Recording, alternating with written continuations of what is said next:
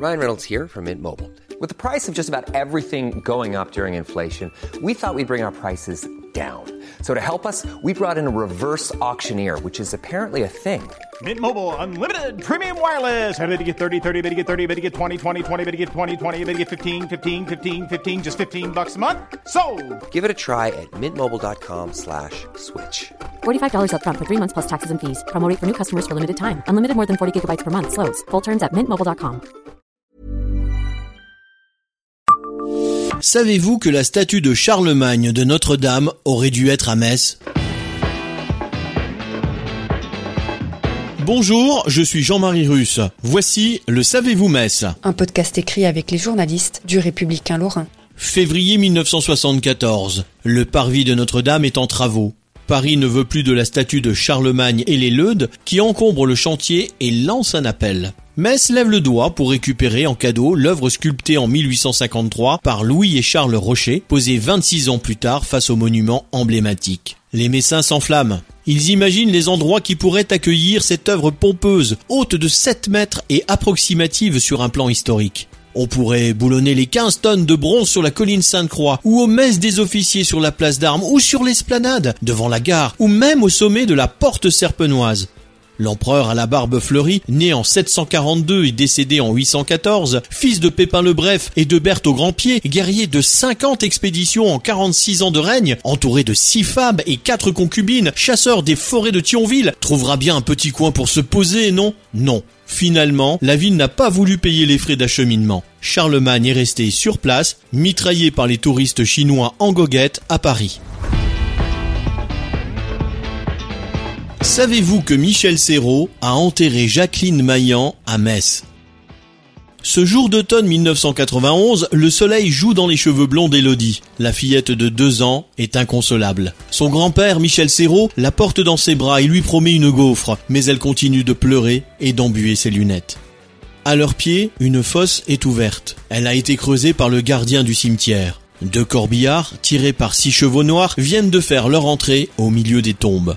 Sur les chevaux, il y a Eddie Mitchell, Richard Boringer, Darry Cole, Féodore Atkin, Philippe Léotard. Dans les allées, il y a aussi Dominique Lavanant, Tom Novembre et Valérie Mérès. Du beau monde pour enterrer Jacqueline Maillan. Mais cette dernière refuse de s'allonger dans son cercueil.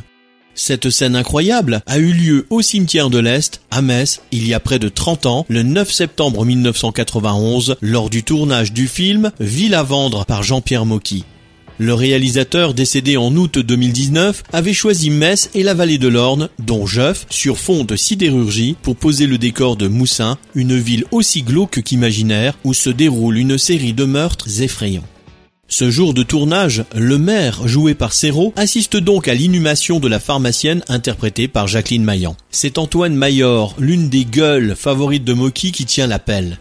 On attend de pouvoir filmer. Comme le relate à l'époque le journaliste du Républicain Lorrain Richard Bance, Jacques Grisemer, alors décorateur de l'Opéra-Théâtre municipal, a dû arranger le décor pour que Maillan soit filmé debout dans sa bière, dressé à la verticale, comme dans une guérite sur fond de terre et de gazon. Le décorateur messin a aussi transformé la chapelle des Petits Carmes du musée de la Cour d'Or en gendarmerie surréaliste peuplée d'animaux empaillés, le territoire de l'empailleur, Darry Cole, du médecin légiste Eddie Mitchell et du capitaine de gendarmerie, Daniel Prévost.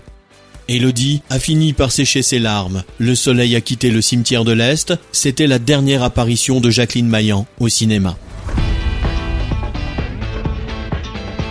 Savez-vous d'où vient le nom de la rue du Grand Cerf Voici un magnifique cerf avec ses bois à côté d'un arbuste. Il est situé évidemment rue du Grand Cerf, sur la façade du numéro 4-6.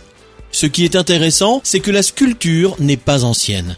Ni médiévale, ni impériale, elle est signée de l'artiste André Forfer, né en 1938 et décédé en 2012. Bien évidemment, et contrairement à ce qui est indiqué sur le panneau d'information patrimoniale situé devant l'hôtel de Gournay, la rue du Grand Cerf ne tient pas son nom de cette sculpture, mais plutôt d'une ancienne hôtellerie qui était située à l'emplacement de l'actuel numéro 15 de la rue. Abonnez-vous à ce podcast sur toutes les plateformes et écoutez Le Savez-vous sur Deezer, Spotify et sur notre site internet. Laissez-nous des étoiles et des commentaires.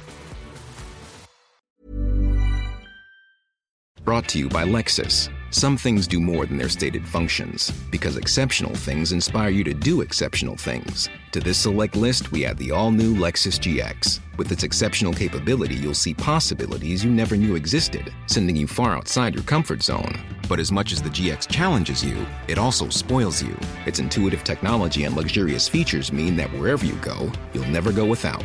Live up to it. The all new Lexus GX.